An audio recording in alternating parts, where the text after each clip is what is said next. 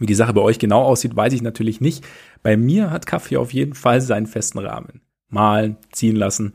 Es dauert ein bisschen. Nachts um zwei, wenn in Chicago Tip-Off ist, oder morgens um fünf für das schnelle Spiel vor der Arbeit, darf es aber natürlich gerne auch etwas schneller gehen. Zumal der Kleine jetzt nicht unbedingt von der schreienden Mühle wach werden muss. Kaffee braucht es trotzdem. Das wissen wahrscheinlich wenige so gut wie ihr und wir, die sich dummerweise keine Zeit oder mit Chicago, Boston oder San Francisco teilen. Je schneller und aufwandsärmer wir unsere Dosis Koffein bekommen, desto besser. Und dafür gibt's richtig Instant Kaffee. tatsächlich, aber nicht irgendein, sondern Black Coffee. Den haben wir tatsächlich eher zufällig vor unserem Campingurlaub im Juli entdeckt und dann auch eher aus praktischen Gründen eingepackt. Spülaufwand und Camping und so. Am Ende war ich aber tatsächlich irgendwie selten so positiv überrascht, weil Black Coffee schmeckt jetzt nicht nur für Instant Coffee gut. Black Coffee ist so lecker, dass ich mir auch heute noch regelmäßig zu Hause eine Tasse aufgieße. Vor allem natürlich nachts. Zumal die Jungs echt eine coole Idee verfolgen. Sie haben selbst ziemlich intensiv probiert und geforscht und geschaut, um so die Sorten zu finden. Mittlerweile gibt's drei, die für sie am besten schmecken. So bekommt ihr, so bekommen wir Specialty Coffee zum Aufgießen. Zudem arbeitet Black Coffee mit Kooperativen in den Anbaugebieten zusammen, die den ökologischen Fußabdruck so gering wie möglich halten, die zudem faire Löhne auszahlen. Und dann ist da natürlich noch der Kaffee selbst. Tatsächlich ist Instant Kaffee nämlich die nachhaltigste Kaffeemethode, weil sie der Bohne am meisten entzieht und so am wenigsten Müll anfällt. Zudem hat Black Coffee für den sensationellen Geschmack ein einzigartiges Extraktionsverfahren entwickelt. Und aus all diesen Gründen freue ich mich umso mehr, dass wir jetzt zusammenarbeiten und wir ein kleines Angebot im Gepäck haben. Mit dem Code Korbjäger11 und Korbjäger mit Ä, nicht mit AE, mit Ä, bekommt ihr bei Black 11% Rabatt auf eure Kaffeebestellung. Der Marder Rosen wäre stolz. Geht einfach auf black.coffee, black, B-L-A-E-K.coffee und gebt beim Checkout Korbjäger11 ein. Bietet sich natürlich auch bestens als Weihnachtsgeschenk an. Äh, zum Nachlesen haben wir alles nochmal in die Show Notes gepackt und jetzt würde ich sagen, viel Spaß mit der neuen Folge.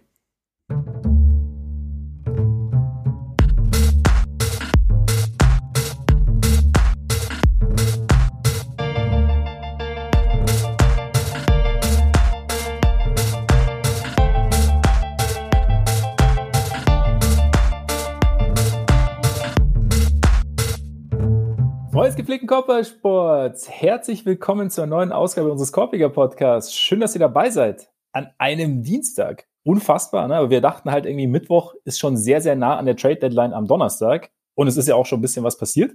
Deswegen haben wir uns überlegt, dass wir diese Woche Dienstag sprechen, weil sicherlich bis Donnerstag, nach Donnerstag auch nochmal was passieren wird. Und dann kann es gut sein, beziehungsweise unsere Quellen sind wahrscheinlich in dem Fall sicherer als die von Walsh und Shams zusammen, dass wir am Freitag nochmal sprechen. Aber deshalb sitzen wir wieder gegenüber, der auch und vor allem in Trade-Fragen jederzeit und immer unzensierte Ole Frags. Mein Name ist Max Marbeiter und Ole, Trade Deadline dieses Jahr. Es gibt diverse Themen, es gibt ein großes Thema und ähm, wie groß ist die Freude über die äh, stündliche, stündlichen Updates rund um James Harden und Ben Simmons, gerade bei dir? Ich will, also, es ist unterhaltsam. Ich habe äh, mich vor ein paar Tagen, als es halt irgendwie gerade das erste Mal wieder aufkam, so mit von wegen, hm, also als Shams getweetet hat, oh, jetzt sind sie offen äh, für Gespräche, die Netz, also nachdem man das Thema ja vorher irgendwie schon kannte, äh, habe ich mich so kurz dabei erwischt, irgendwie einfach bei dem Gedanken, wie schnelllebig dieser ganze ganze Quatsch ist, weil ich erinnere mich noch letztes Jahr, als als die Nets halt für Harden getradet haben, wir beide haben ja auch drüber gesprochen und waren beide sag ich mal, ein bisschen skeptisch. Weniger wegen diesem Thema, es gibt aber nur einen Ball und es gibt drei Spieler, sondern ein bisschen mehr, also so war das auf jeden Fall bei mir so, dass ich irgendwie dachte, okay, wenn, wenn Kevin Durant der Erwachsene im Raum ist, dann ist es vielleicht, also ist es vielleicht ein bisschen schwierig, also einfach so mit den Persönlichkeiten das mhm. so zusammenzubringen. Und da hat, hatte da so ein bisschen meine Zweifel. Und es lief dann so ein bisschen, dann haben sie kaum mal zusammen gespielt, aber dann haben sie irgendwann zusammen gespielt, sahen aus wie das beste Team aller Zeiten, sahen ungefähr aus wie die Monsters in der ersten Playoff-Runde. Ja. Und dann äh, war Kevin Durants Fuß zu groß, weshalb sie äh, nicht in die Finals gekommen sind. Und trotzdem dachte ich, ja, okay, hätte ich nie dran zweifeln sollen. Wenn die zusammen spielen, dann äh, das läuft dann schon alles. Und all, allgemein, so die, die kommen ja klar miteinander, also passt schon. Und dann ist jetzt diese Saison passiert, also mit dem ganzen Kram. Und jetzt sage ich halt wieder, hm, ja. vielleicht war es doch nicht falsch, da ein bisschen dran zu zweifeln. Und irgendwie zeigt es mir aber halt auch nur, wie ergebnisbasiert dieser ganze Quatsch immer ist. Weil wenn Durants Fuß nicht zu groß ist, dann gewinnen sie vielleicht, wahrscheinlich, keine Ahnung, möglicherweise den Titel. Und dann hat sich ja alles schon gelohnt. Also dann, dann, dann, weil da, das ist ja letztendlich das, worum es geht. Dann hat sich das ja alles schon gelohnt. Sie haben den Titel aber nicht gewonnen. Jetzt ist alles irgendwie komplettes Chaos. Äh, der eine, der eine Vogel sinniert irgendwie darüber, dass das Universum ihm ja vielleicht irgendwann erlaubt, auch in Heimspielen dabei zu sein. Und dann ja. also, Team Self-Awareness äh, geht, geht immer weiter. Und bei Harden weiß man es ja. ja. auch nicht. Also äh, ich glaube zwar nicht, also um das vorwegzunehmen, dass wir in den nächsten zwei Tagen einen Trade von ihm sehen, aber ob er jetzt langfristig in Brooklyn bleibt, keine Ahnung. Also irgendwie ist es halt alles schon wieder komplett kompliziert und äh, Durant, da, das ist noch der andere große Gedanke, der mir kam. Durant ist halt voll auf der LeBron-Trajektorie von wegen, hat mit einem Move die gesamte Basketballwelt gegen sich aufgebracht. Also beim einen war es die Decision, beim anderen war es der Wechsel nach, nach Golden State und hat es danach dann geschafft, so zur äh, teilweise bemitleidenswerten Figur zu werden das halt auch nicht unbedingt gerechtfertigt, ne? Aber so bei, ja. bei LeBron dann immer in den Finals, oh ja, scheiße, gegen die blöden, übermächtigen Warriors, ah, bitter. Äh, das ist irgendwie, also es war ab von der Verletzung, ne? aber ja. über die letzten Jahre, ja, hat sich jetzt sein, sein Superteam zusammengebaut und schau mal, wie super das ist. Es ist, es ist richtig gut. Ich meine, man muss natürlich und immer auch sagen, ist Kyrie Irving Jahr, involviert. So, das war's. Jetzt darfst du. Stimmt, Kyrie ist, ja, Kyrie ist immer dabei. Und aber da, dazu auch noch zu Kyrie, wenn Kyrie nicht auf dem Fuß von, boah, ich weiß gar nicht mehr, wer es war ich weiß nicht mehr, was war, auf ein, eines Bugs landet und Ja, war es nicht Lopez Fuß sogar? Kann sogar sein, ja. Bin aber auch nicht ganz sicher. Dann reicht vielleicht auch, oder wenn James Hardens Hamstring nicht nachgibt. Aber ja, du hast vollkommen recht. Es, ja, einfach geile Situation und ich weiß irgendwie auch nicht, was ich dazu sagen soll. Ich habe hab vor ein paar Tagen noch äh, auch natürlich aus, aus äh, Celtics Fansicht von irgendwem Tweet gelesen, ich habe vergessen von, äh, von wem, aber deswegen haben haben die Celtics jetzt doch wieder den Piers Allen Trade, äh, den Piers Garnett Trade gewonnen. Weil das ja über die letzten Jahre dann so, ja. so von wegen, ah ja, das hat sich alles überhaupt nicht gelohnt. Das ist natürlich auch immer völliger Schwachsinn war. Aber es ist wichtig, dass sie den noch mit reinbringen. Absolut. Also, es ist manchmal gut, so die Schnell Schnelllebigkeit nicht zu vergessen. Ja, ja, das, das, das stimmt. Aber ja, das ganze Thema, ich meine, wir sprechen gleich wahrscheinlich noch mal ganz kurz drüber, über diese ganzen Entwicklungen der letzten Tage rund um Simmons, Harden, die Nets und die Sixers? Tun wir nicht? Äh, doch, doch. Ich war gerade, ich habe gerade so einen Sound gehört. Hast du dich zufällig mit einer äh, mit einer Hake irgendwie dahin gekratzt oder so? Oder war das das Kabel irgendwo? Es muss das Kabel das gewesen hat so ein kratziges sein, Geräusch mein, gemacht. Meine Hake, mit der ich mich normalerweise kratze, die liegt im Bad. Ah, okay. Die gute Rückenhake. Ja, äh, genau. ja, in jedem Fall sprechen wir heute über Trades. Über solche, die schon stattgefunden haben. Norm Powell zu den Clippers, Robert Covington, Covington, Covington ja, zu den Clippers und äh, Caris LeVert zu den Cavs. Also es ist schon einiges passiert. Bevor wir einsteigen, aber natürlich der Hinweis auf unsere Patreon-Seite, denn unter patreon.com slash Korbiger Podcast und Korbiger mit AE. Da könnt ihr uns mit monatlichen Beiträgen unterstützen, wenn ihr das wollt. Vielen, vielen Dank an alle, die das schon tun. Und wir sprechen da ja immer von besonderen Maßnahmen beziehungsweise kleinen äh, Dankeschöns, Dankeschöns, die wir da versuchen, mittels äh, neuer Formate, mittels einzigartiger, also Patreon-einzigartiger Formate, irgendwie euch näher zu bringen. Und am Freitag haben wir da Neues getestet. Es hatte noch einen Working Title, der auch nur einmal funktioniert, aber wir haben es genannt, äh, in dem Fall Fifty Shades of Kate. Wir haben uns nämlich Kate Cunningham näher angeschaut. Ziel dieser ganzen Geschichte ist, dass wir uns einzelne Spieler, die interessant sind, die aber vielleicht bei Teams sind, die man, denen man jetzt nicht so wahnsinnig oft zuschaut, die vielleicht auch innerhalb ihrer Teams nicht an allererster Stelle sind, dass wir uns solche Spieler genauer anschauen, uns ein bisschen anschauen, was, was können die, wie gefallen die uns so, was, was fällt uns so auf. Kate Cunningham war der Erste und wir werden dieses Format bei Patreon jetzt öfter hochladen. Das tut man ja. Und ähm, jetzt würde ich sagen, gehen wir zurück, spannen den Bogen, ja, keine Ahnung. Wir spannen den Bogen zurück zu den Herren Harden und Simmons. Fifty Shades of James, ganz einfach. Ja, stimmt. Fifty Shades of James. Wahrscheinlich Daryl Morris Lieblingslektüre, keine Ahnung, auf jeden Fall Daryl Morris. Meinst du, er liest da nur oder ist Protagonist? Ich weiß es doch auch nicht. Ich, ich, ja, Liest, ich ich, ich, ich habe es nicht gelesen, deswegen kann ich das überhaupt nicht beurteilen. Ich, kann, weiß, ich weiß, auch nicht, genau. Ich, ich kenne es auch nur, also ich habe auch nicht, ich habe keine näheren Infos. Aber Daryl Morey will unbedingt James Harden haben. Es gibt ja, wie gesagt, er wollte ihn ja schon damals in Houston oder aus Houston holen. Jetzt immer noch. Und ähm, scheinbar spricht man oder spricht auch nicht Steve Nash hat jetzt gesagt, sie werden James Harden keinesfalls vor der Trade Deadline traden. Jetzt, was ich, alles was, ich meine, du bist ja auch mal ganz gut so, oder du, also zu interpretieren, was, woher News kommen und beziehungsweise Gerüchte in Anführungszeichen kommen oder Infos kommen. Und ich meine, so dieses ganze, ja, Harden ist unzufrieden in Brooklyn, es passt ihm irgendwie nicht so und dann wird hinterher wieder dementiert. Wie kommt denn sowas zustande? Also keine Ahnung. Also wie, wie das, also wenn es gerade wenn es so von Leuten kommt, die man ja normalerweise ja so als halbwegs verlässlich irgendwie ansieht.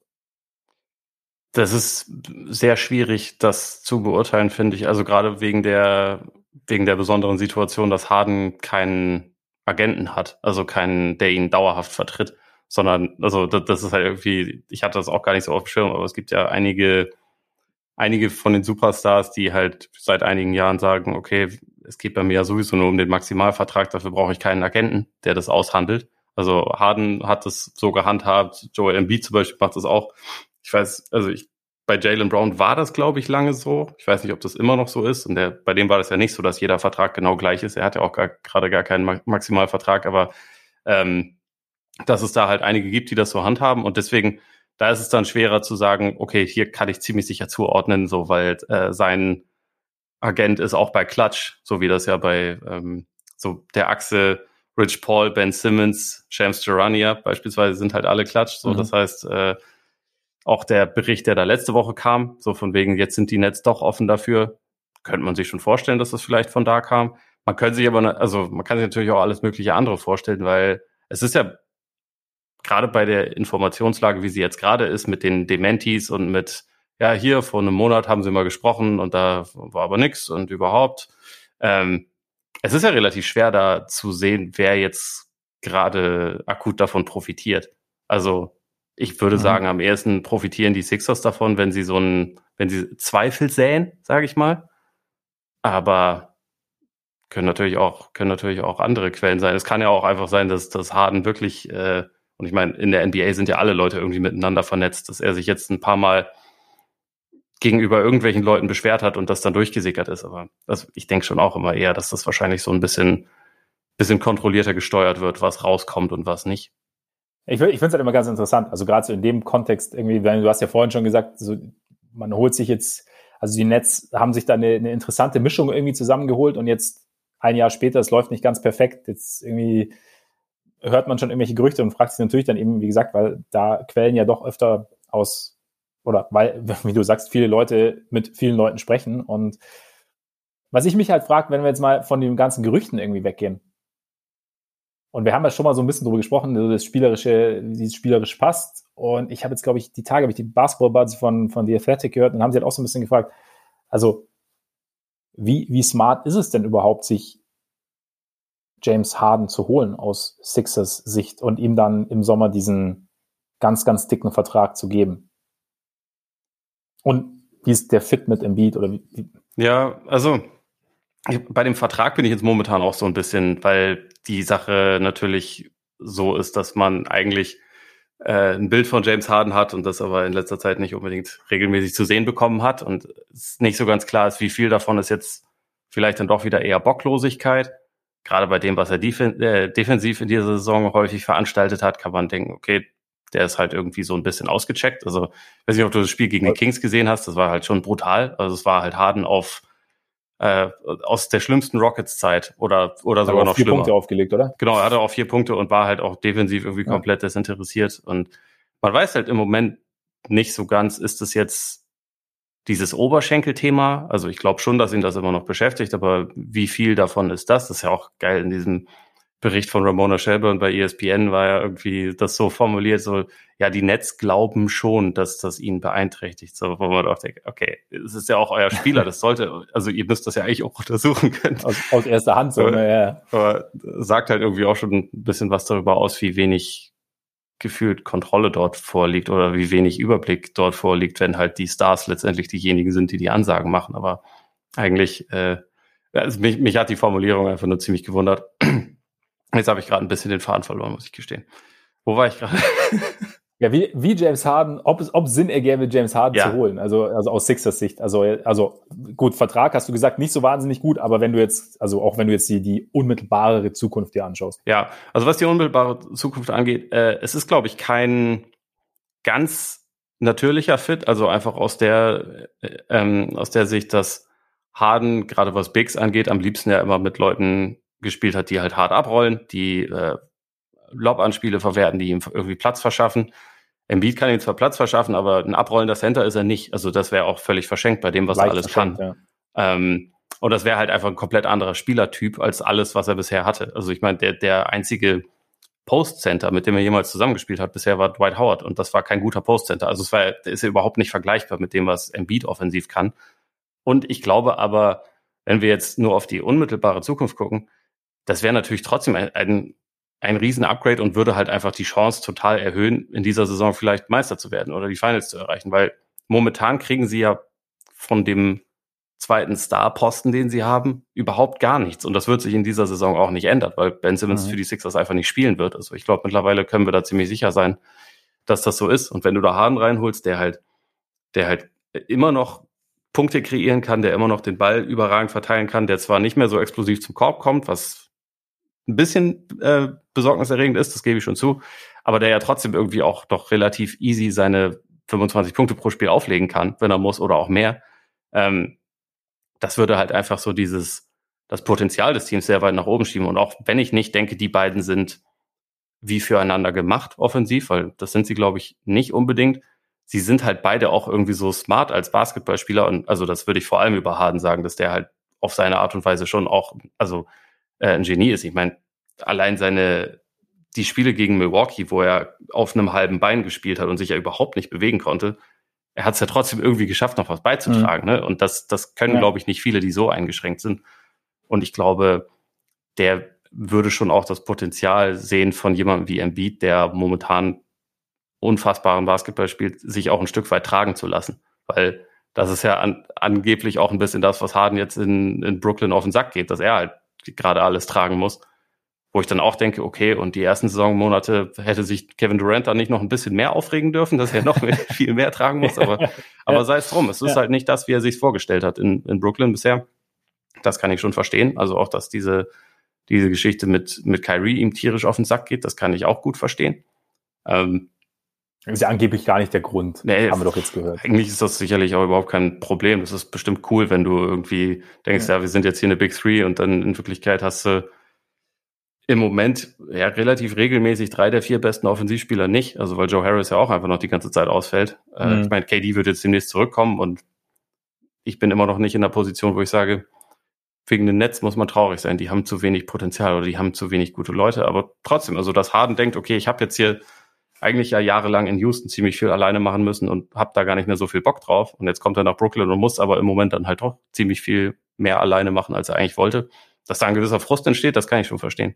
Und in Philly wäre das halt momentan nicht so. Er, ist, er würde da neben dem momentan neben Nikola Jokic und Janis produktivsten Spieler der Liga halt zusammenspielen. Und ich glaube, wenn Harden und so ein bisschen interpretiere ich das so, wenn Harden im Prinzip dazu bereit ist, eher die zweite Geige und halt mehr den, den, den Verteiler und Overseer sozusagen ähm, zu spielen, dann könnten, also dann glaube ich schon, dass die das auch hinkriegen würden. Da bin ich, da mache ich mir eigentlich gar, gar keine allzu großen Sorgen. Ich glaube, das Ding ist halt einfach, nur weil man es noch nicht gesehen hat, heißt es nicht, dass es nicht funktioniert. Also ich meine, mit einem Spieler wie MB zusammenzuspielen, mit dem Spielertypen ist selten und dann noch mit. Ja, es, mit gibt, es gab den Spielertypen ja einfach noch nicht. Eben. Also und, und deshalb ist es halt, genau, deswegen zu sagen, ja, Harden, natürlich, Harden Capella war eine schöne Kombination und es kam Hardens Spiel in dieser oder während dieser Phase seiner Karriere extrem entgegen. Das bedeutet aber nicht, dass es nicht funktionieren kann, nur weil, also mit, mit Beat oder dass es dann irgendwie hakt, nur weil es irgendwie, weil wir es noch nicht gesehen haben. Keine Ahnung, muss, muss, natürlich kann es passieren auch, dass es nicht funktioniert, ne, aber es ist halt, also nur also wir haben jetzt kein, kein Anschauungsmaterial, dass er jetzt mit Hakim damals nicht gut zusammengespielt hätte oder so. Nicht, dass Hakim derselbe Spielertyp ist wie Embiid, aber so. Ähm, und ja, Embiid ist halt, es ist halt, ich habe es ja am Wochenende auch am Sonntag am eigenen Leib quasi erfahren, es ist halt schon echt brutal. Also das, dieses, diese Vielseitigkeit als Scorer ist halt unfassbar. Also dieses, ja. also er hat schon auch halt einfach so ein bisschen so dieses unaufhaltsame momentan.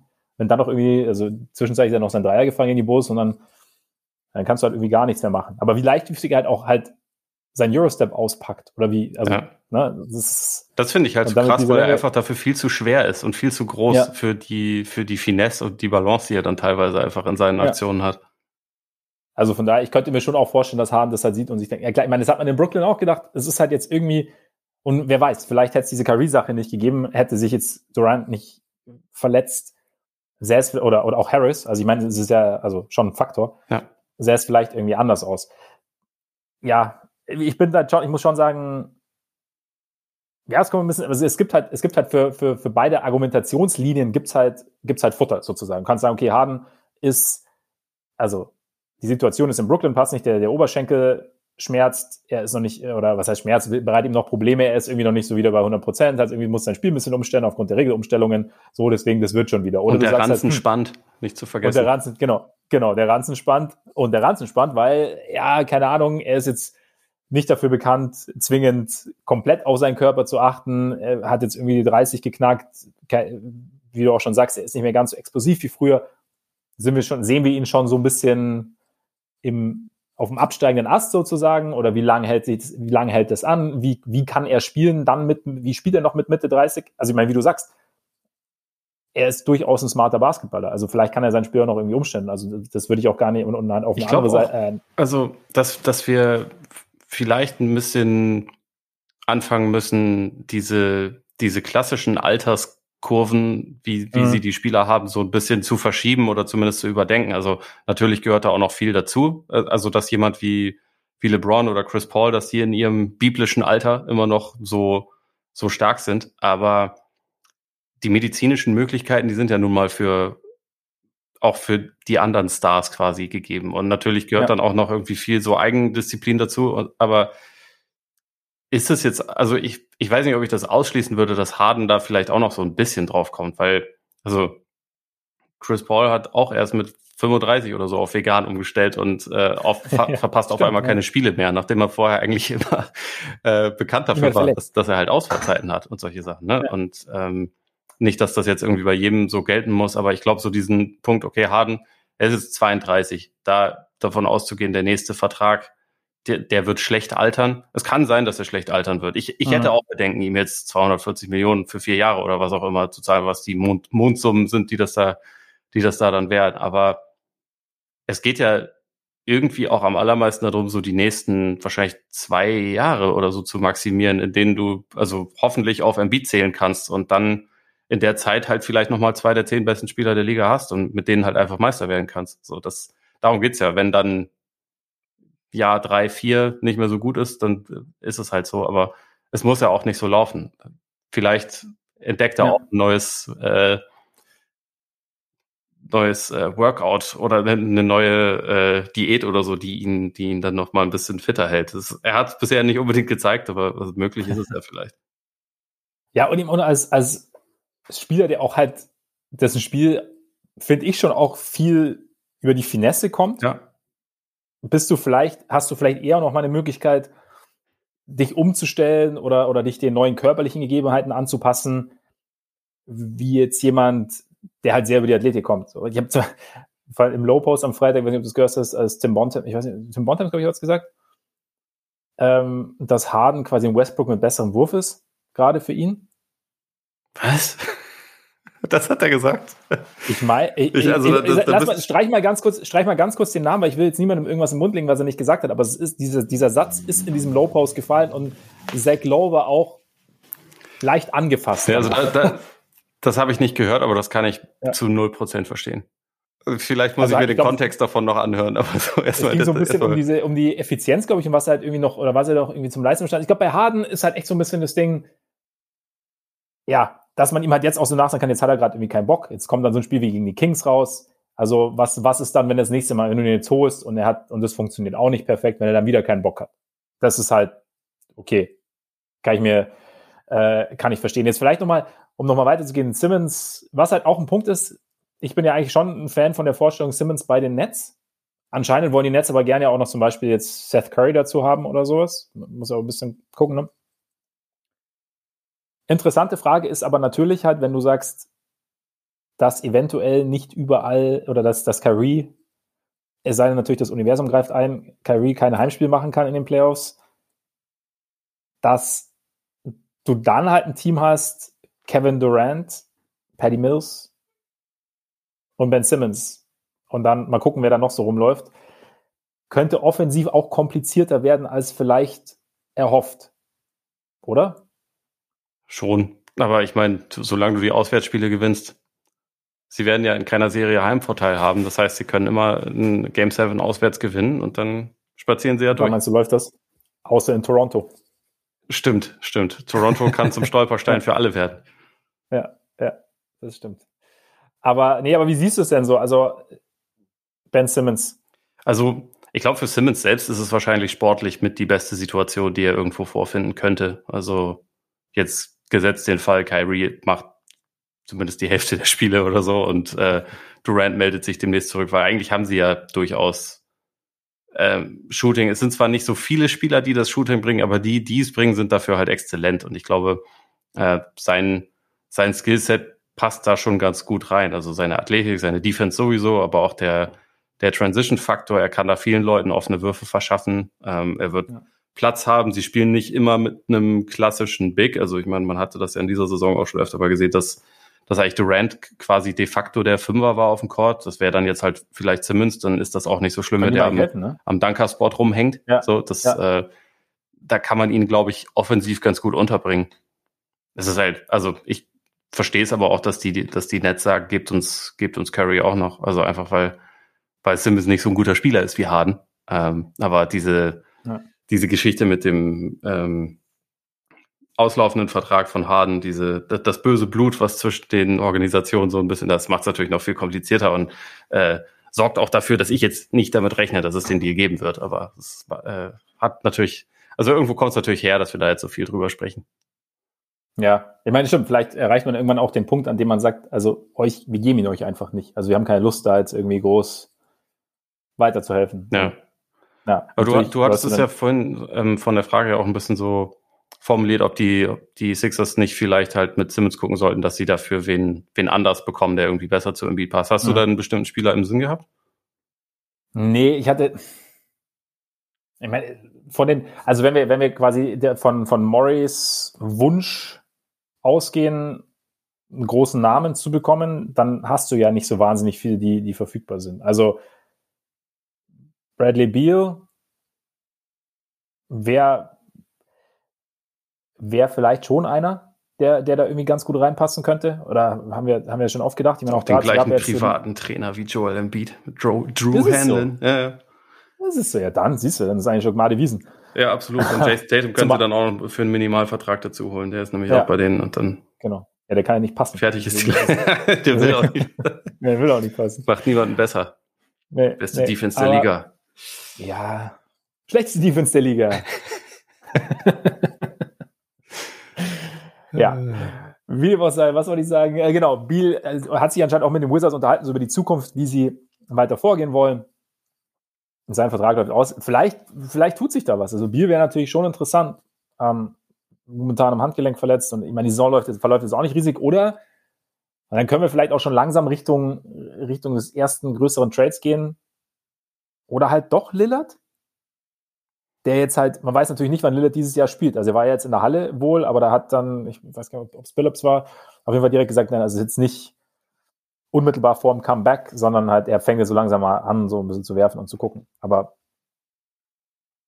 ich weiß irgendwie nicht, was an Lillard ist ja schon, reizvoller ist als an äh, Harden. Oder was, also weil die Nachteile, die du bei Harden hast oder die Bedenken, die, die man bei Harden haben könnte, die hast du doch bei Lillard auch alle, oder nicht? Du hast halt bei Lillard nur den, aber ich habe keinen Bockfaktor wahrscheinlich nicht. Das stimmt, aber de defensiv hat das noch nie einen Unterschied gemacht. Also selbst wenn er Bock hatte, war er da auch nicht besser, meine ich. Ja. Und er ist das, kleiner. Das stimmt. Und sein, äh, sein super duper Schnooper Max ist ja schon unterschrieben. Also. Ja, eben. Da musst du da aber keine Gedanken machen, ob du ihn jetzt noch rausgibst oder nicht. Dann hast, wurde und dir die Entscheidung Und der ist immer verletzt. Er hat sich ja den, also ich, ich meine, ich kenne natürlich die, die Insights nicht, wie sein Abdomen aussieht so genau, aber da die sich da ja auch relativ bedeckt halten und es sogar sein kann, dass er die gesamte Saison aussetzt, die restliche, äh, jedenfalls wenn er in, in Portland bleibt, wo man ja auch von eigentlich wahrscheinlich von ausgehen muss, dann ist es ja wahrscheinlich schon eine etwas größere Nummer. Aber da, das ist doch genau das Ding, dass wir halt nicht, also da, ob wir dann irgendwann, sollte er in Portland bleiben, dann zwischen, okay, wir fahren, also es geht noch nicht, wir fahren die sichere Nummer oder wir sind jetzt nicht so wahnsinnig traurig drum, beziehungsweise wir ziehen dich so langsam so ein bisschen aus dem Verkehr, damit wir bloß nicht mehr Spiele gewinnen, als wir gewinnen wollen, zwecks Draft. Also ich meine, ihr Pick bleibt ja wahrscheinlich tatsächlich bei Ihnen, hätte ich jetzt auch nicht gedacht nach dem Draft, äh, wie, nach dem Wie Trade. ist der nochmal? Äh, Lottery. Protected. Lottery Protected, okay. Ja, also das ähm, den werden sie behalten. Soll, sollten sie hinkriegen. Ein bisschen schade, weil ich war mir, also als es war ja im, im Zuge des Markenen Trades, haben die ja den, den, den Pick bekommen und ich war mir eigentlich also bei einem Team, das die letzten Jahre, wie gesagt, oft überperformt oder aufgrund von Umständen mal irgendwie in den Conference Finals gestanden, aber mit Lillard, McCollum, Nurkic und so, also der Rahmen stimmte, dass, dass zumindest mal das Play-In oder die Playoffs halt irgendwie drin waren. Jetzt wahrscheinlich Lottery, aber ja, bei Lillard, also ich meine, die Frage ist halt jetzt, und deswegen halt der Übergang zu dem, zu dem äh, Norman Powell Trade. Also was, was planen die Blazers? Also sie haben ja Powell abgegeben plus ähm, Covington, haben dafür bekommen Justice Winslow, Eric Bledsoe, Keon Johnson und ähm, einen 2025er Second Rounder der Pistons, aber also den hatten die, hatten die Clippers. Und also ich finde es halt so interessant, weil die Leute sagen halt immer, die, die, die, es bleiben halt so die Gerüchte, dass sie auch McCollum abgeben wollen. Nurkic oder keiner, dass sie da offen sind und dass es jetzt halt so ein bisschen so der Tenor ist, sie wollen um Lillard rum aufbauen. Und mit Anthony Simons ver, äh, verlängern natürlich auch. Aber also was sagt denn Damian Lillard dazu? Also, weil wenn ich irgendwie aufbauen will, dann muss ich, dann, dann muss ich doch so ein bisschen was, bisschen was zurückkriegen, oder? Also klar kann es sein, dass sie, dass sie gut draften. Aber ich habe jetzt auch irgendwie kürzlich erst gelesen, dass der Draft jetzt als nicht so wahnsinnig tief und nicht so ja. wahnsinnig gut gilt. Das heißt, du musst schon sehr, sehr hoch draften. Ähm, dann, und sie haben halt Spieler zurückbekommen. Gut, Keon Johnson als, als Rookie, da weiß man es vielleicht noch nicht genau. Eric Bledsoe, mh, hm, klar, ist nett, mal jemanden zu haben, der, der verteidigen kann. Justice Winslow, die Idee Justice ja, Winslow passt behalten sie ja wahrscheinlich gar nicht, oder? Ja, nee, ich, ja, eben genau, ist ja nicht ganz garantiert. Dann die Idee Justice Winslow ist sicherlich gut, aber Justice Winslow haben wir halt so spielen sehen, dass er da irgendwie den Blazers das bringen kann, eigentlich seit Miami-Tagen nicht mehr. Das heißt, ich meine, was bringt dir denn so ein Trade hinten raus, dann wenn du sagst, wir wollen um Lillard umbauen? Oder, oder was, wie bringt dich der Trade in eine Richtung, zu der Lillard sagt, ja, da gehe ich mit? Also frage ich mich nur. Ich sage nicht, dass es nicht so ist, aber. Ich, ich glaube nicht, dass sie das gemacht hätten, wenn Lillard nicht vorher signalisiert hätte, okay, äh, mach das mal. Also weil es ist ja schon relativ eindeutig eine Richtung, die da eingeschlagen wird. Und äh, bisher war ja zumindest alles, was der, der Interims-GM Joe Cronin nach außen gesagt hat und auch was so berichtet wurde, dass, dass halt das genau der Plan ist. Also, dass sie halt das Team irgendwie neu aufbauen wollen um Lillard und dass sie es dabei auch ein bisschen verjüngen wollen. Ähm, und ich nehme schon an, dass sie sich da miteinander abgesprochen haben. Also es würde mich, es würde mich schockieren, wenn dieser Deal Lillard schockiert hätte, sagen wir mal so. Ähm, was es erstmal in der Zwischenzeit für sie bringt, ist ja, sie kommen unter die Luxussteuer. Sie kommen, ähm, also sie hatten ja einen total teuren Kader mit einem nicht besonders guten Team. Sie haben immer noch einen ziemlich teures, äh, teuren Kader, aber es ist weniger schlimm und äh, es kann ja auch noch was kommen.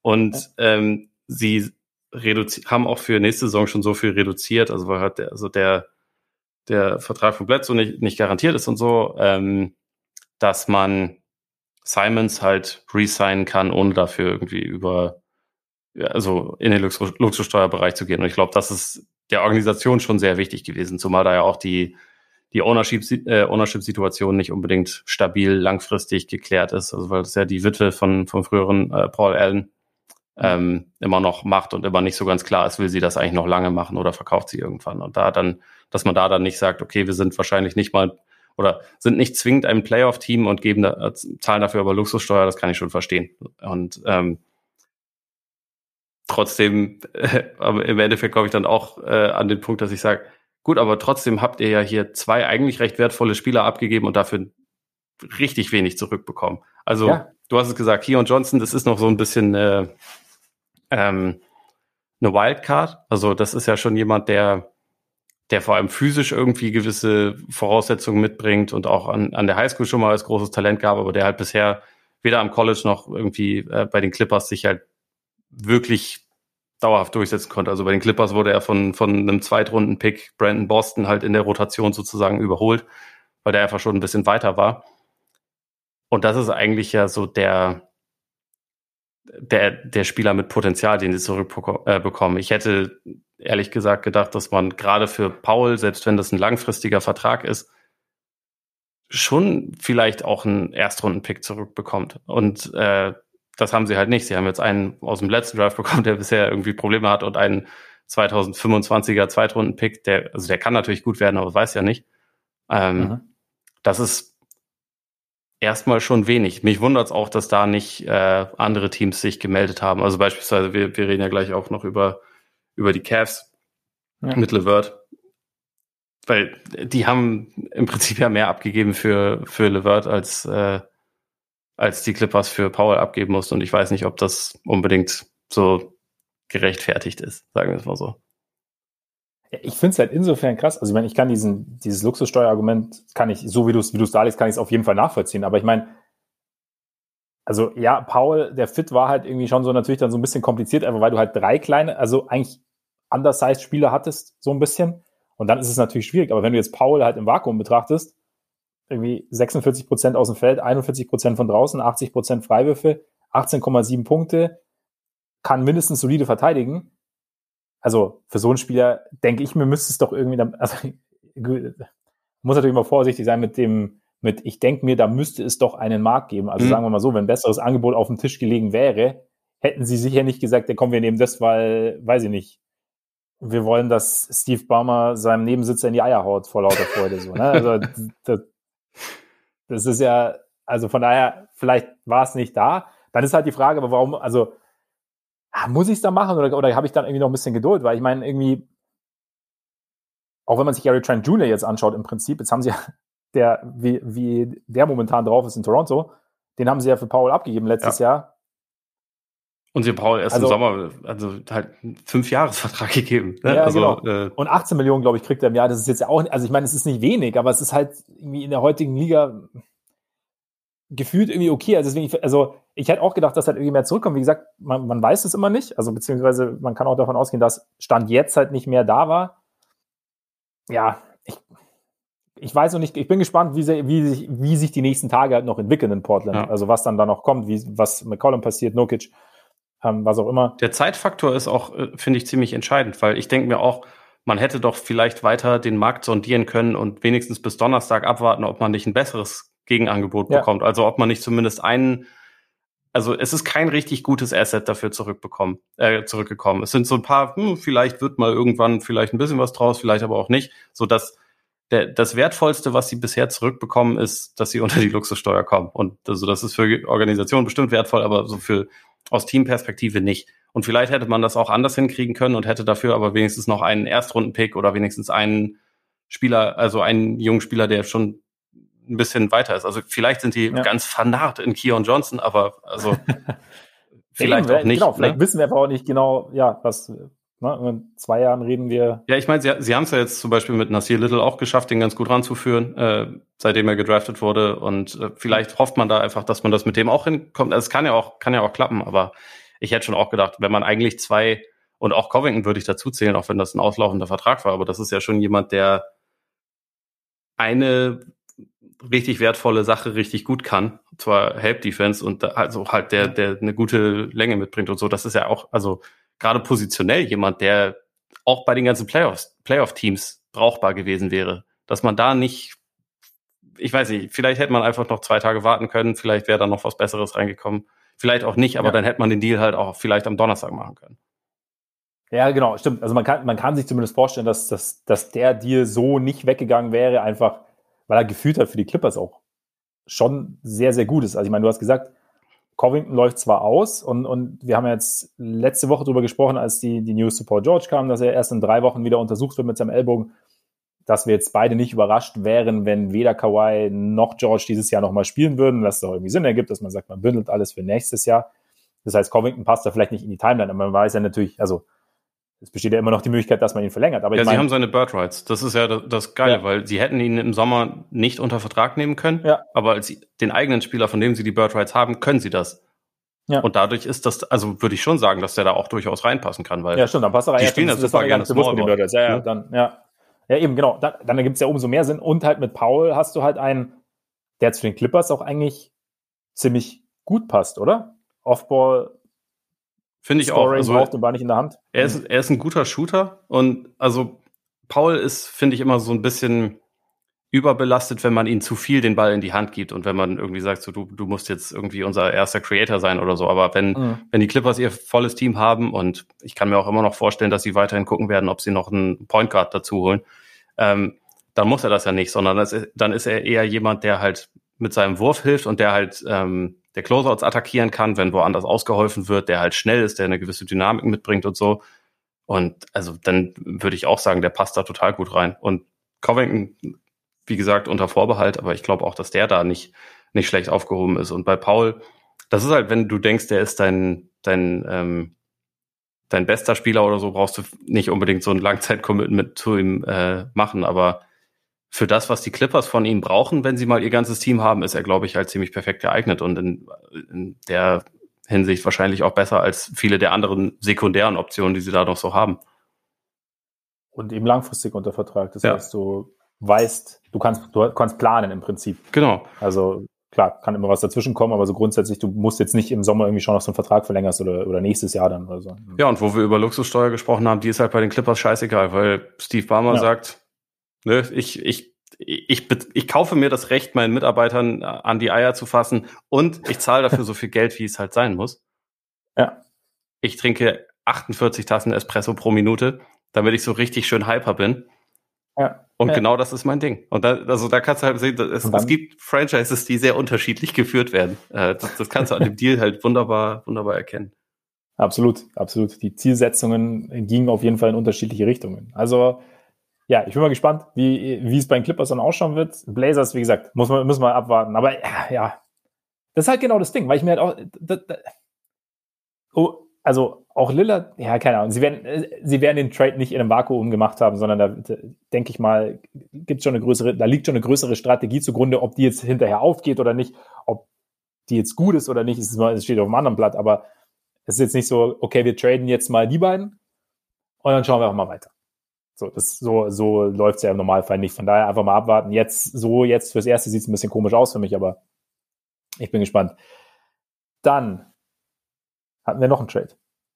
Caris LeVert. Die Gerüchte haben sich bewahrheitet. Caris LeVert, jetzt ein Cleveland, Cleveland Cavalier. Die Pacers äh, haben Ricky Rubio abgegeben. Nee, haben ihn geholt, weil die Pacers haben ja Caris LeVert abgegeben. Sowas nämlich. Haben Ricky Rubio bekommen, dessen Vertrag ausläuft, der sich auch leider das Kreuzband gerissen hat. Bekommen dafür den jetzt nächsten First Rounder, also 2022 First Rounder der Cavs, noch einen Second Rounder über die Rockets und einen 27 äh, Second Rounder über die Jazz.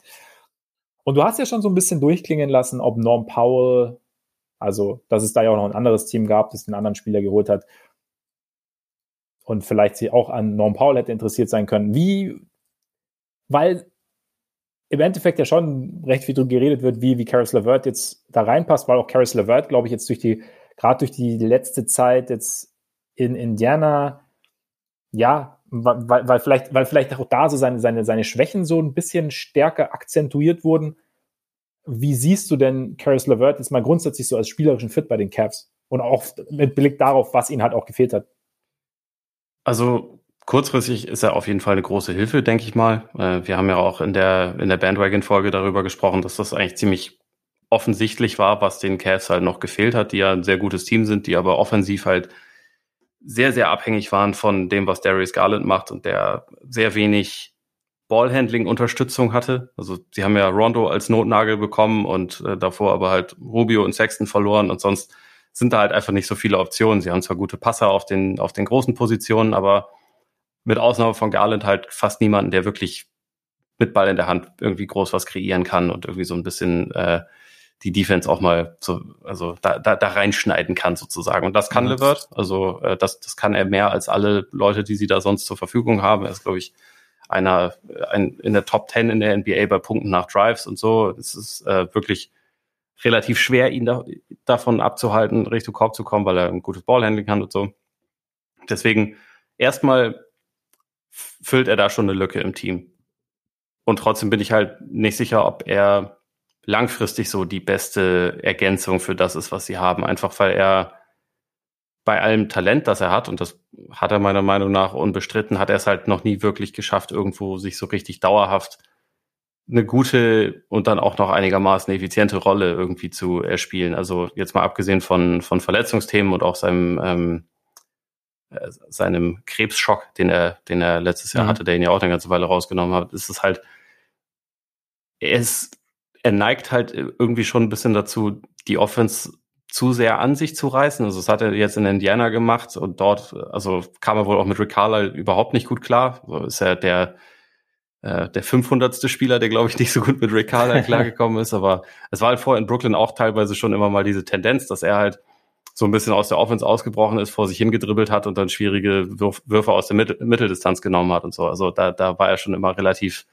äh, begeistert davon, diese Würfe zu nehmen und halt nicht super effektiv dabei. Es ist halt so ein bisschen die Frage, inwieweit er vielleicht auch davon profitiert, wenn er bei den Cavs in ein eigentlich ja sehr gut laufendes Team reinkommt und da ihm von Anfang an einigermaßen klar verklickert wird, was sie sich von ihm erhoffen und was seine Rolle sein soll, weil dann kann das schon gut funktionieren, aber muss halt auch nicht zwingend. Und auch hier mhm. ist es ja wieder die Situation, der will dann im Sommer einen neuen Vertrag haben. Sie haben auch schon das Thema mit äh, Colin Sexton. Sie werden sich höchstwahrscheinlich schon. Ja, also er ist Extension eligible. Er hat danach noch ein also weiteres also, Jahr, aber ja, genau. ja, ja, genau, wenn ich das richtig ja. im Kopf habe, ist das so die, die Situation. Es gibt ja auch schon ja, 23 läuft aus auf jeden Fall. Mhm. Sie werden nicht alle drei relativ kleine Guards dann behalten, also kann ich mir jedenfalls relativ schwer vorstellen. Und dann ist halt so ein äh, bisschen die Frage, ist das jetzt die beste Lösung, sich langfristig für ihn zu entscheiden? Passt er da so gut rein? Aber sie haben natürlich die Möglichkeit, sich das jetzt ein bisschen, ein bisschen anzugucken und grundsätzlich, dass sie ihn oder dass sie einen Spieler wie ihn versucht haben zu holen, das kann ich schon verstehen. Ich denke mir halt nur, da sie relativ viel Draftkapital auch abgegeben haben, also hier, hier ging ja wirklich was weg, auch der Zweitrunden-Pick aus Houston, das wird ja ein guter sein, der, so, der wird wahrscheinlich irgendwie äh, zumindest Top 35 sein und damit ein, ja. ein äh, sowas ähnliches fast wie ein äh, später Erstrunden-Pick. Ähm, das ist halt schon viel und ich dachte mir nur, bei Paul hast du eine klare Vertragssituation, der ist zwar weniger effektiv mit Ball in der Hand, aber dafür ein besserer Schütze. Der, äh, da hast du halt irgendwie schon ein bisschen mehr Klarheit. Vielleicht wäre das deswegen besser gewesen, den zu holen, aber äh, auch das, wie du schon gesagt hast, funktioniert immer nicht im Vakuum und vielleicht lag das für sie auch in der Form nicht auf dem Tisch. Vielleicht funktioniert es auch super. Ich bin mir nur bei, bei Levert immer nicht sicher, weil man hat so Spiele bei dem, wo man denkt, eigentlich kann der ja alles. Also eigentlich hat der alle Fähigkeiten, der kann auch passen, wenn er will. Aber es war halt bisher einfach noch nie so, dass er das dann wirklich über eine Saison konstant äh, gute Leistungen abrufen konnte in einem guten Team. Ja.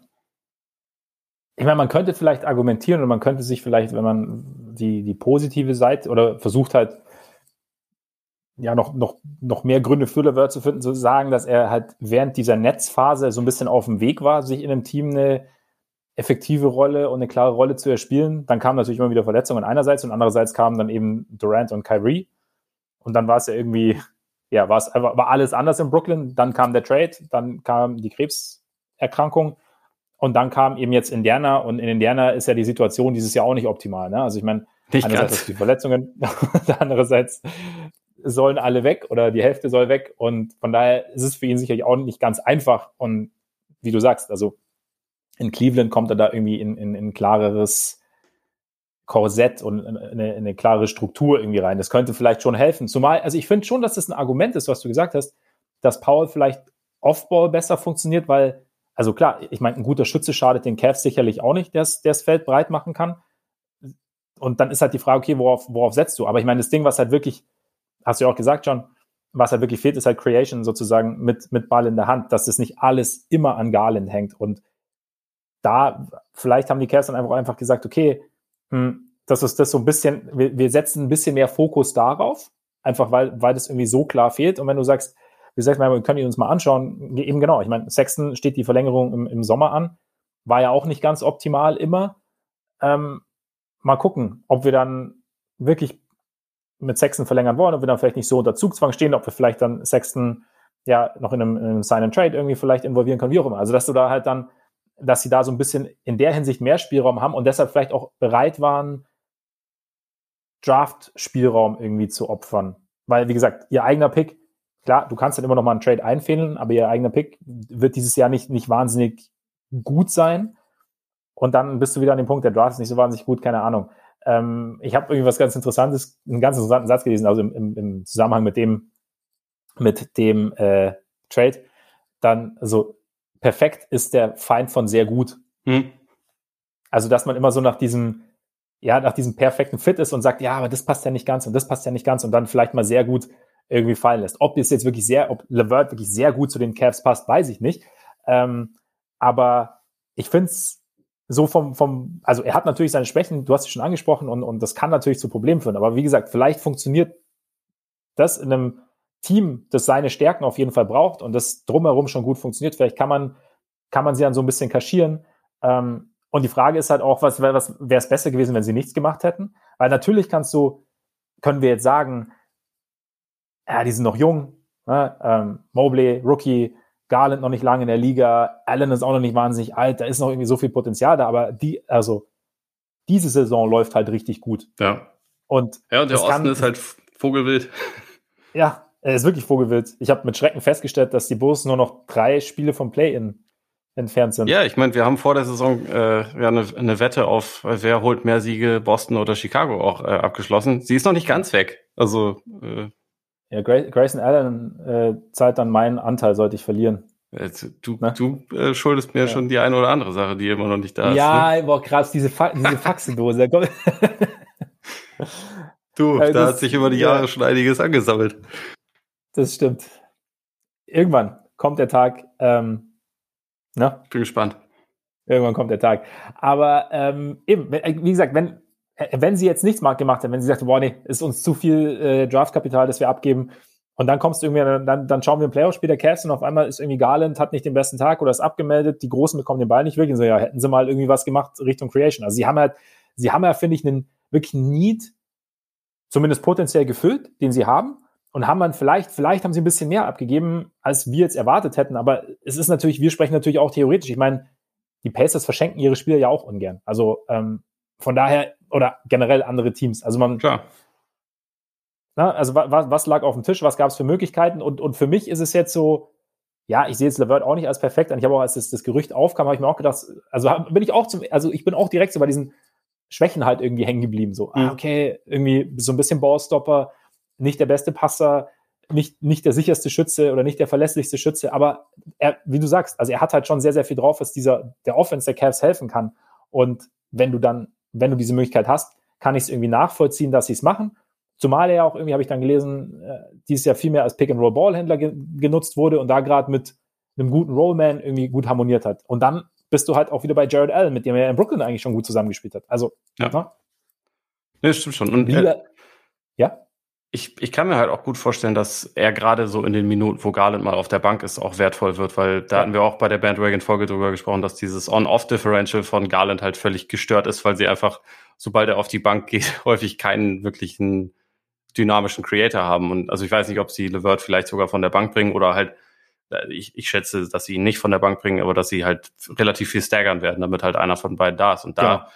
da wird er wahrscheinlich auch relativ viel, viele Plays laufen können und so. Und also äh, natürlich, also wie du schon gesagt hast, immer wäre immer geiler, wenn es perfekt ist, wenn er ähm, wenn er ein 40-prozentiger Dreierschütze dazu, dazu auch noch wäre, wahrscheinlich gab es den Spieler nicht, also gab es ihn nicht für, für Cleveland, der alles abdeckt. Und er ja. deckt immerhin einiges ab, was ihnen fehlt. So, also so kann man das, finde ich, sehen. Und in kurzfristig, glaube ich, in dieser Saison können sie damit halt vielleicht noch ein bisschen, bisschen mehr anrichten, als sie das eh schon konnten. Ja, sie können, sie haben zumindest finde ich, mehr Möglichkeiten, diese Saison für sich zu maximieren, die ja, also wahrscheinlich auch für sie überraschend gut läuft und dann aber gleichzeitig sich nicht alles zu verbauen. Und ich meine, das ist halt auch so das Ding für so ein Front Office. Also ich meine, du musst halt so quasi im Jetzt denken und darfst halt so die Zukunft nicht, nicht aus den Augen verlieren. Und da, keine Ahnung, ich finde immer so, oh, sie geben Draft-Pick ab, das ist ja immer, dann immer alle, alle Alarmglocken schrillen. Hä? Ich weiß, du hast Draft-Picks. Nein, aber ich, ich finde halt immer, ich finde halt, das wird immer so, also ich finde es schon immer krass, wenn jetzt ein Team, wie gesagt, ein Team hat einen klaren Need, also das, so, das du erkennst, das sogar ich erkenne, wenn ich das Team anschaue, ja. Und dann macht dieses Team etwas, um diesen Need zu füllen. Findet zwar nicht den perfekten Spieler, aber wo gibt's den perfekten Spieler, den du noch dazu, also für den perfekten Spieler wollen vielleicht auch halbperfekte, sollen vielleicht auch halbperfekte Spieler oder Picks zurückkommen. Finden diesen, finden einen Spieler, der zumindest das Potenzial hat, dieses, diese, diese Lücke zu füllen. Und dann sagen wir, hm, aber da ist ein Draftpick dabei. Ja, keine Ahnung, umsonst gibt's halt, umsonst gibt's halt nichts. Also es ist halt irgendwie, also irgendwo. Außer für die Clippers. Und, außer für die Clippers, genau. Das ist dann nur, wenn, also bei Damian Lillard der Ja gesagt hat. Aber, ähm, aber verstehst du, was ich meine? Deswegen, ich, ich, ich verstehe das alles und ich weiß auch, ja, keine Ahnung, dass es, dass du theoretisch, dass es dumm laufen kann. Aber es ist halt irgendwie auch im Endeffekt eine Entscheidung, die ein Front Office dann trifft. Okay, das ist jetzt, stand jetzt, wir wollen jetzt dieses, dieses Ding haben und dann müssen wir es halt abgeben, diesen Draftpick. Und ja. Ich finde es auch okay. Also, es, ich finde es ist ein relativ hoher Preis, aber es ist trotzdem okay. Also, es, ja, ja. Kann man schon machen. Genau. Ja, und ich meine, ein Team mit Evan Mobley und Darius Garland schmeißt seine Zukunft nicht so schnell weg. Ich glaube, die Zukunft sieht jetzt nicht so schlecht aus. Also. Das glaube ich äh, definitiv, die, äh, definitiv auch, ja. Dann, ähm, aber vielleicht noch ganz kurz aus Sicht der Pacers, weil, also, äh, man kann es ja auch so drehen. Die haben ja eigentlich einen guten Preis rausgeholt für einen Spieler, den sie nicht behalten wollten. Wenn man Pick geil ist, kann man das so sagen. nein, ich sehe schon, wir kommen hier demnächst wieder auf Nikola Vucevic zu, äh, zu sprechen. Okay, äh, ich dachte, ich dachte, wir hätten es, vor, wir hätten es vorher abgehandelt, bevor wir ange, angefangen haben aufzunehmen. Ich dachte, da wären die, äh, die, die, die Nikola-Tiefschläge schon gekommen. Aber. Und zwar, das, da, da nehme ich euch jetzt mit hinter die, hinter die Kulissen. Die Tiefschläge kamen alle von Max. Wie? Von mir? Äh, ja. Ist abgeschlossen mit ihm. Ist okay. Ich, äh, das hättest du mal gern. Das hättest du mal gern. Aber sagen wir mal so, äh, es wird, es wird komplizierter. Vielleicht kann, vielleicht kann ich so, vielleicht kann ich so sagen. Also es ist, mal sehen, wie sich das noch entwickelt. Aber wir waren bei den Pacers. Ja, ich meine, klar, wenn du natürlich, du sagst ja, also ein Pick ist ja auch nicht nichts. Also ganz im Gegenteil. Also natürlich, wenn du als, also gerade als Team, das, das irgendwie so ein bisschen Richtung Rebuild gehen will, wenn du dann, wie du sagst, für den Spieler, den du eigentlich, bei dem du bereit bist, ihn abzugeben, dann noch einen, einen First Rounder rausholen kannst und zwei Second Rounder, ist ja wunderbar. Ansonsten muss ich sagen, wie gesagt, ich beschäftige mich einfach wahnsinnig wenig mit den Pacers, um da jetzt irgendwie noch mehr ins Detail gehen zu können. Macht doch nicht viel Spaß. Also ich bin, ich bin äh, gespannt, was und ob noch folgt. Aber das können wir im Prinzip auch als, als äh, Überleitung für meinen äh, letzten und einzigen Curveball des Tages bringen. Oh. Wer ist der beste oh. Spieler, der äh, getradet wird, bis wir am Freitag wieder miteinander sprechen? Beste Spieler, der getradet wird. Realistisch gesehen. Einfach, äh, muss gar nicht realistisch sein. Einfach. Äh, also aber mein Tipp. Ja, einfach nur deine Prognose. Nikola Vucevic. Für wen? Für wen? Das weiß ich noch nicht. Okay. Für, für Miles Turner. Und, aber dann und, ist ja Vucevic nicht der beste Spieler, der getradet wird. Galaxy uh, Brain. Uh, oh, krass, krass. Nee, ähm, ich könnte, ich, Vielleicht, vielleicht ist, ist der Beal-Deal jetzt soweit. Vielleicht ist es das. Fände ich auch spannend. Ich glaube aber, es wird äh, CJ McCollum sein. Ja, stimmt. Den, den habe ich jetzt gerade tatsächlich, also der, das ist immer bei mir so eine Frage gestellt. Manchmal ist dann mein, schaltet sich mein Kopf kurz aus, es war jetzt, deswegen habe ich auch an CJ McCollum nicht gedacht, aber der ist wahrscheinlich die realistischere Variante. Ja, also da, ich weiß nicht. Da ist ein Trade, glaube ich, relativ wahrscheinlich. Und so ja. bei den, bei den ähm, großen Namen irgendwie, es ist ja überall was dran. Es ist überall auch sinnvoll, dass darüber gesprochen wird, glaube ich. Es ist äh, logisch, dass es da Verhandlungen gibt und so, aber dass wirklich was passiert, sowohl bei Beals als auch bei Simmons äh, ja. und Co. würde es mich wundern. Letztendlich. Meinst du, dass Richtung John Collins was passiert? Eigentlich nicht, weil Atlanta jetzt ja wieder vernünftig spielt. Und irgendwie brauchen die einmal pro Saison anscheinend so, ein, so eine Art Team-Exorzismus. Und dann irgendwann läuft's wieder besser. Ich verstehe nicht, warum sie diese Dynamik haben, aber ich bin ja auch eh, also ich hatte es ja auch in letzter Zeit eh schon äh, sehr irritiert, warum immer Collins dann derjenige ist, der, der irgendwie gehen soll, weil ich finde, der hat ziemlich, ziemlich wertvolles Skillset, der hat einen Vertrag, der echt okay ist und ist ja. vor allem auch langfristig unter Vertrag eigentlich und, und vor allem entwickelt er sich weiter. Es ist jetzt nicht so, dass der stagniert, sondern der wird ja eigentlich von Jahr zu Jahr jetzt nicht unbedingt ein er macht jetzt nicht unbedingt immer mehr Punkte, seine Zahlen reflektieren sie nicht immer, aber er wird halt meiner Meinung nach ein kompletterer Basketballspieler. Mhm. Und das ist ja eigentlich das, was ich haben will. Deswegen wundert es mich immer, wenn er dann derjenige ist, der in Gerüchten auftaucht. Aber nee, ich glaube nicht, dass, dass die Hawks ihn traden. Auch, auch nicht gegen Tony Bradley und Nikola Vucevic. Ach, hör auf, hör auf. Die haben, die haben äh, eh schon zu viele Big Men. Mit Capello und Okongu. Und Capella können sie nicht traden. Das stimmt. Das stimmt. Was hältst du denn von dem jetzt noch ganz kurz zum Abschluss, weil wer, du ja die Celtics auch noch kurz angesprochen hast, diese, diese Smart Bogdanovic-Sache, also mal unabhängig davon, ob das, ob das realistisch ist, ob da was durchgehen können, aber wer, fändest du es interessant? Ich meine, ich weiß, Marcus Smart und so, ähm, aber. Ist nah an meinem Herzen. Nee, ja. also die Celtics sind im Moment das beste Team der Liga und da sollten sie nichts dran verändern. Geil, jetzt bist, jetzt bist, bist, bist, du jetzt derjenige, der irgendwie seinen Kopf in den Wolken trägt, oder? Ich meine, da, da sehen wir jetzt ja mal, wie das, wie das so ist, ähm, dass die Sachen, die Anfang der Saison passieren, einfach äh, viel mehr, viel mehr Stellenwert einnehmen bei den Leuten als das, was dann während der Saison passiert, obwohl es ja auch nur die gleichen Siege sind. Aber wenn deine Buletten, ne, was sie ja glaube ich sogar getan haben, über die ersten fünf Wochen ähm, das beste Net-Rating, die beste Defense, also mit ganz, ganz großem Abstand und jede Menge Siege äh, eingefahren bzw. aufgelegt hätten, würdest du ja hier Jubelstürme veranstalten. Ne? Und ich würde sagen, Max, du hast recht, ich gönn's dir, alles äh, gut, die Buletten, ja. ich, ich, äh, ich, ich gönn's ihnen. Ne? Die Celtics machen das ja jetzt auch seit fünf, sechs Wochen. Da können wir dann ja auch mal sagen, ja, hier, das ist zwar mitten während der Saison, aber eigentlich ziemlich nice. Beste Defense der Liga. Ist nicht schlecht. Ich freue mich für dich. Es läuft also im Moment. also nein, da brauchen wir ja. jetzt keinen Bogdanovic reinholen.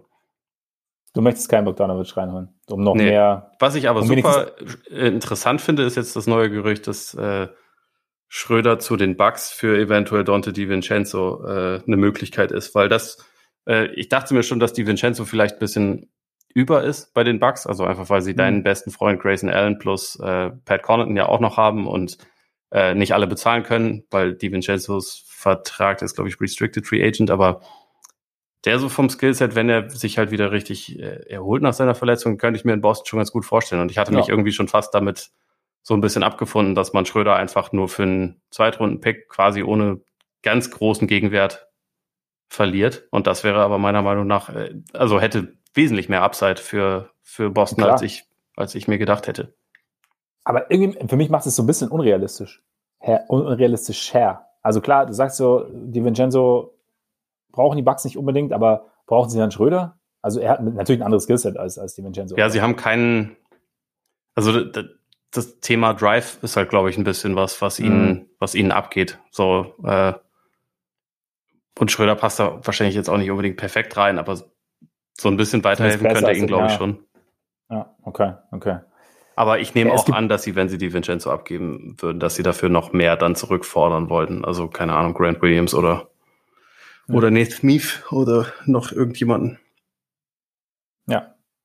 We will see. Haupt, Hauptsache die Bulls bekommen irgendwelche Big Men, dann bin ich zufrieden. Hauptsache die Celtics behalten die Jays und Robert Williams, das ist mir das Wichtigste. Ja, ist doch schon mal ein solider, ein solides Ding. Wobei der Marde Rosen hat es ja auch richtig gesagt, äh, wir haben, wir haben Lonzo Ball, wir haben Alex Caruso, wir haben eigentlich Patrick Williams. sind auch schon solide Neuzugänge. Ja, Patrick Williams sind, ne? aber als einen der Young Stars in this League bezeichnet. Da ich, okay, fahr, fahr mal eine Stufe runter. wo, okay. womit, er, womit er absolut recht hat. Und nur weil Patrick Williams das dieses Jahr nicht unter Beweis stellen kann, bedeutet es nicht, dass es nicht absolut und zu 100 Prozent unumstößlich der Wahrheit entspricht. Ich finde es gut, dass äh, alle Wege am Ende zu Patrick Williams zurückführen. Damit bis Freitag. Damit bis Freitag, genau. schönen Dank. Schönen Dank, auch schön. Vielen Dank für eure Aufmerksamkeit. Schön, dass ihr dabei wart. Solltet ihr zum ersten Mal dabei gewesen sein und Lust haben, öfter zuzuhören und noch dazu eventuell eine Push-Nachricht zu bekommen, wenn es eine neue Folge gibt, brutal, weil ne, so zum Beispiel an einem Dienstag, dann könnt ihr uns gern abonnieren bei Apple Podcasts, bei Spotify, bei dieser Amazon Music, Google Podcasts. Folgt uns auch gerne auf Twitter und Instagram, schreibt uns da gerne an und schaut natürlich gerne mal bei Patreon vorbei, wenn ihr Lust habt. Und jetzt würde ich sagen, genießt euren Tag, euren Abend, euren Morgen. Seid gespannt auf die Trade Deadline und dann hören wir uns hoffentlich am Freitag wieder. Bis dahin, reingehauen. Reingehauen.